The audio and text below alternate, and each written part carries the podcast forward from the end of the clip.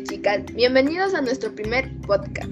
¿Cómo están? El día de hoy nosotros vamos a hablar de un proyecto llamado Viajando por el Mundo de Occidente, que tiene un tema importante que es el racionalismo, hecho por Descartes. Con el eslogan, todo lo complejo puede dividirse en partes simples, que va a ser dirigido por el grupo número 2 del curso primero F, conformado por las señoritas Karen Acosta, Aileen Angamarca, Tatiana Ushiña y mi persona, Melanie Monta. Espero y les guste.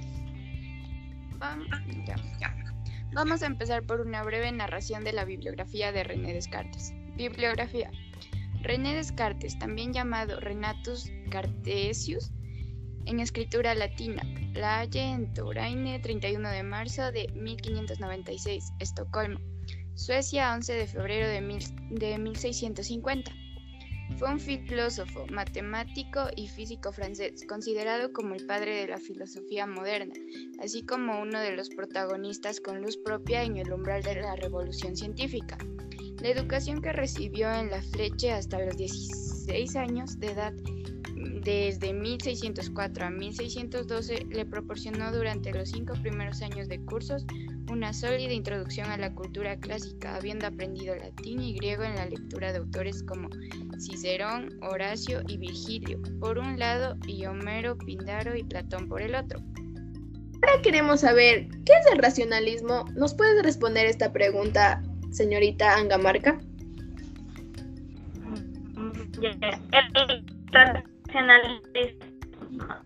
Es una corriente que el papel de la razón en la adquisición del conocimiento.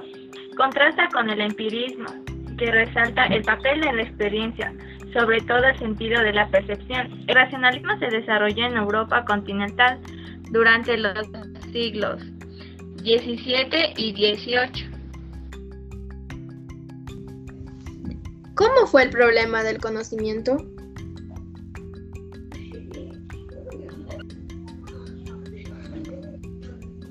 Problema del conocimiento.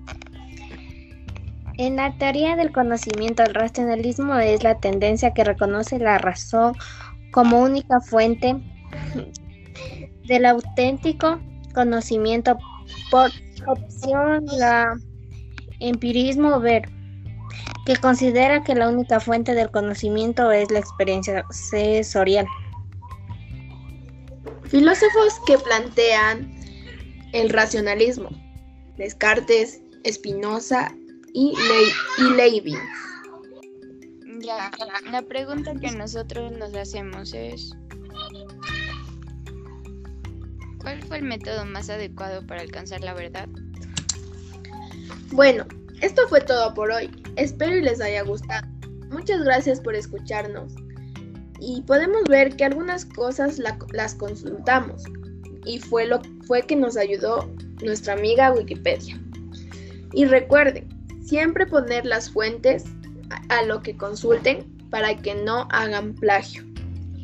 E invito a ustedes a hacer un podcast, ya que tiene la función de conseguir una visibilidad de forma más sencilla y se pueden consumir en situaciones en las que realmente es posible leer un blog o ver un video.